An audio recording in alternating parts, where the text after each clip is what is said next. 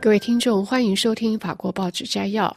新观察家周刊电子版周二十二月十九日援引法新社报道说，位于中国西北部的甘肃省一夜之间发生强烈地震，截至目前已知至少一百一十八人死亡，这是中国近十年来死亡人数最多的一次地震。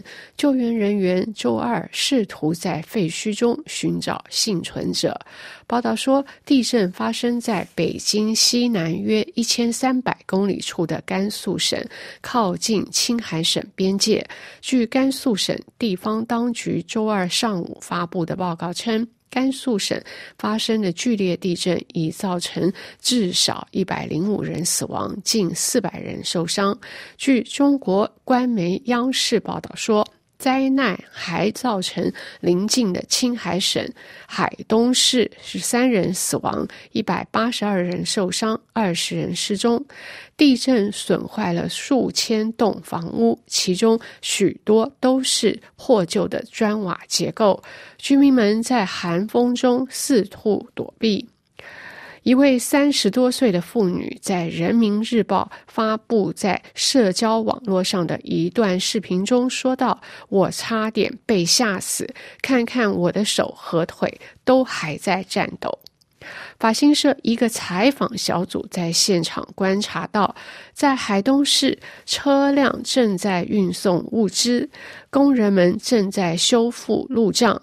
报道指出，这是至少自二零一四年以来中国发生的最严重地震死亡人数。当时西南部的云南省有六百多人遇难。中国经常发生地震，其中有些地震非常致命。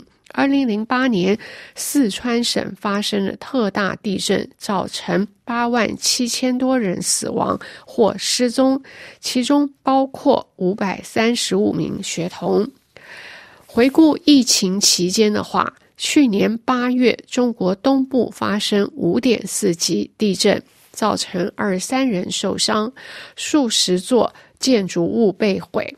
二零零二年九月。四川省发生六点六级地震，造成近一百人死亡。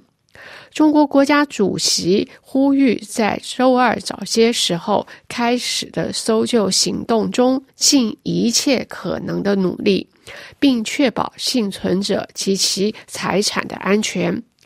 至于北京的盟友，俄罗斯总统普京已经向习近平表示了深切的问候。并代表俄罗斯说，他与这场灾难中失去亲人的人们一样痛苦。与中国有关的另一篇报道则见于《费加罗报》。在平壤发射了一枚有可能袭中美国的导弹之后，中朝两国重申了牢固的双边关系。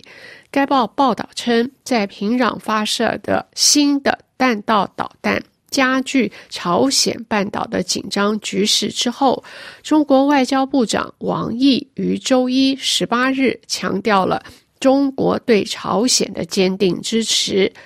与朝鲜接壤的中国是这个受到众多国际制裁且闭关自守的国家的主要政治和经济支持者。